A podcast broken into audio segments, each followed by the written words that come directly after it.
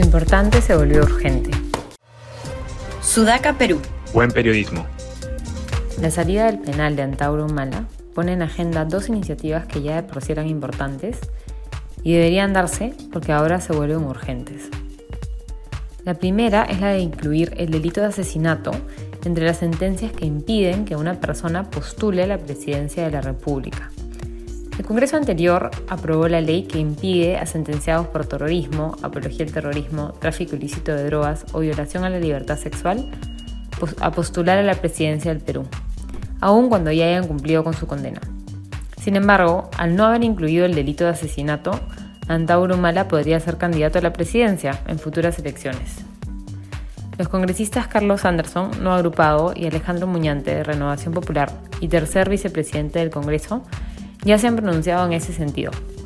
Anderson indicó que entre hoy martes y mañana estarían presentando un proyecto de ley para que asesinos y violadores no puedan postular a la presidencia o vicepresidencia de la República. Por su lado, Muñante indicó que los congresistas tienen la responsabilidad de fortalecer los candados legales para evitar que personas que hayan cometido ese tipo de delitos lleguen al poder. Estemos atentos entonces, como ciudadanía, a que el Congreso debata y apruebe estas propuestas que con un personaje tan peligroso y radical como Antauro Mala se vuelven urgentes.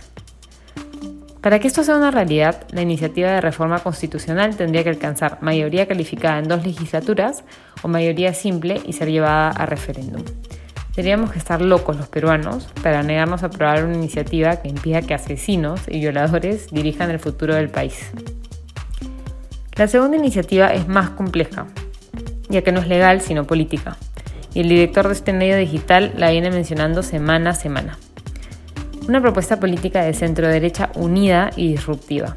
Ya nos pasó una vez y con consecuencias nefastas que la centro derecha fue partida en más de cinco candidaturas, dejándole la cancha abierta a la izquierda radical de Pedro Castillo. Ahora se asoma un escenario similar, pero peor, pues al otro lado del charco podría haber una propuesta ya no improvisada, ladrona y sin rumbo, alguno para el país, sino una radical y nefasta. En ese sentido, se vuelve urgente que las distintas personas que han comenzado a trabajar iniciativas partidarias con miras a las próximas elecciones se unan, dejando de lado los egos personalistas y aprendiendo algo de los errores del pasado. Ya nos lo hicieron una vez, ¿nos la van a hacer dos veces? Personajes presidenciables como Roberto Quiabra, Carlos Anderson, Fernando Sillones y Carlos Añaños o iniciativas como la de Rocco Benavides deben unirse y desde ya asegurarse de formar base fuera de Lima. Keiko, si es que en las próximas elecciones no está presa, deberá postular sola. Adicionarla a cualquier iniciativa resta más que sumar. Pues ya hemos visto en tres ocasiones que el Perú es capaz de elegir al diablo antes que a ella. Ojalá la izquierda pueda gestar también alguna candidatura interesante y democrática, alejada tanto de Perú Libre como del etnocacerismo, y que pueda calar y alejar a los electores de propuestas que no hay como llamar, sino totalmente descabelladas. El Perú pasa por momentos difíciles, no solo en términos económicos y políticos, sino también anímicos. Cada vez se hace más difícil divisar una luz al final del túnel.